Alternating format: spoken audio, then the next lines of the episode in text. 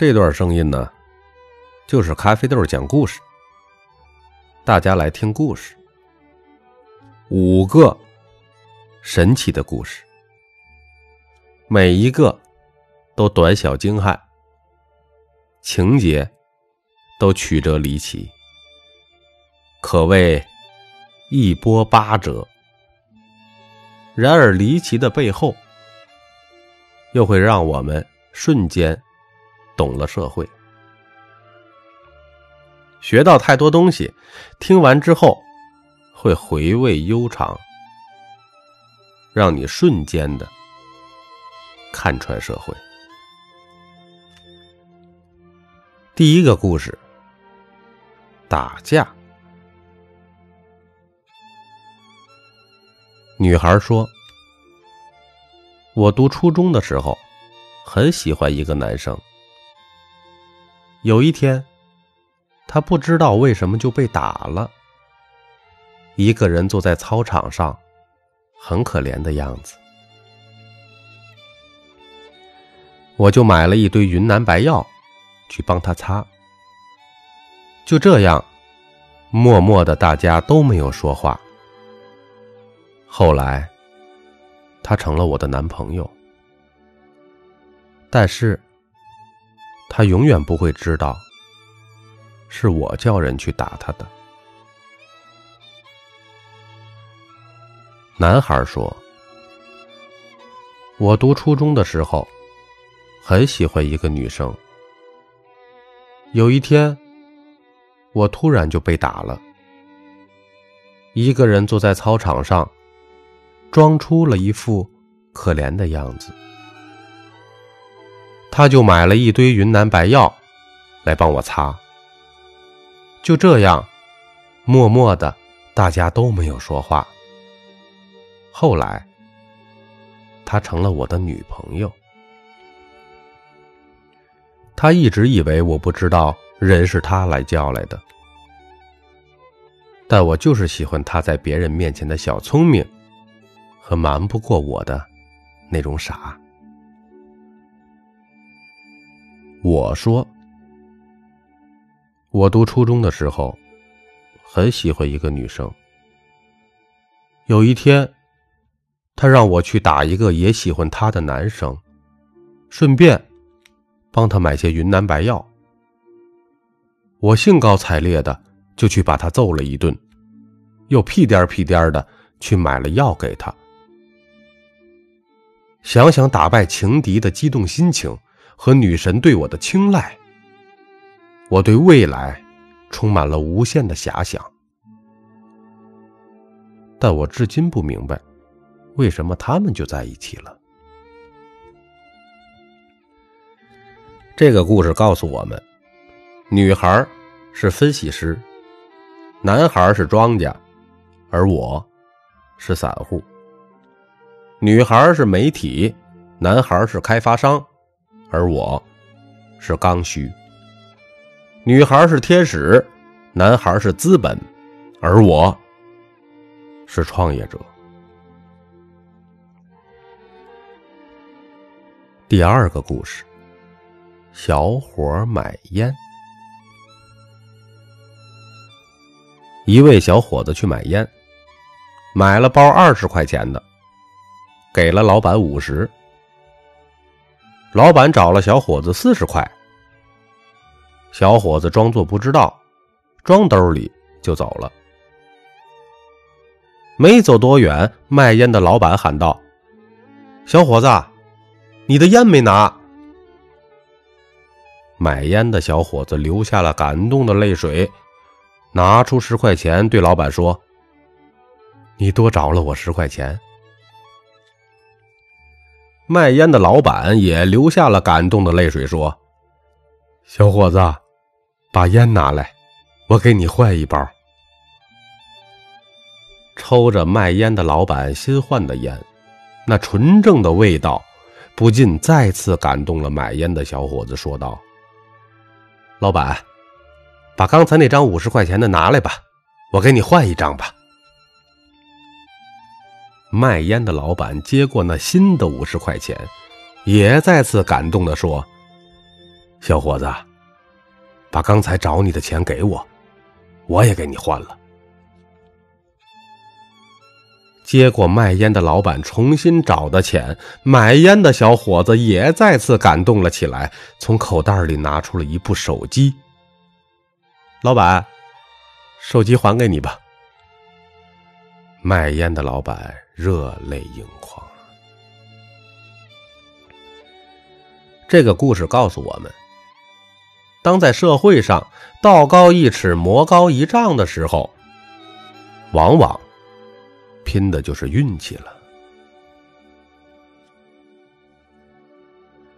第三个故事：英雄救美。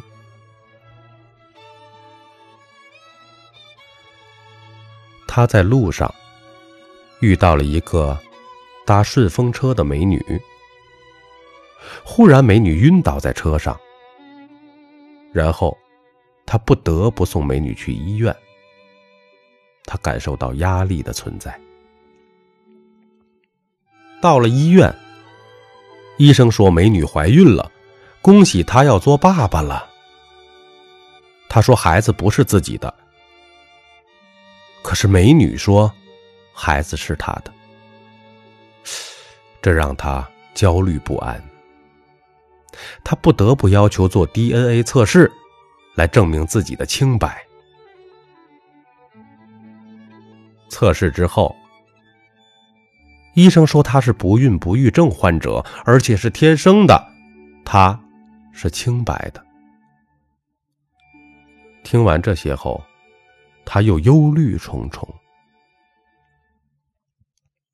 在回家的路上，他不断的想着家里自己的三个孩子，让他感觉到心力交瘁。回到家里。老婆开心的迎上去，说她又怀上了。他觉得真是生不如死啊！很快，不管老婆如何解释，他和老婆离婚了。善良的他，净身出户了。有一天碰到医院的老朋友，老朋友把他叫到一边说：“哎。”怎么样？上次那女的是想讹你吧？我一看就知道，我还不了解你，所以帮你处理了，说你是不育患者。嘿，请我吃饭吧。最后，他又进医院了。这个故事告诉我们，信任这个东西，总是随着我们的情绪左右的波动，会导致。无法挽回的结局。第四个故事：路途救人。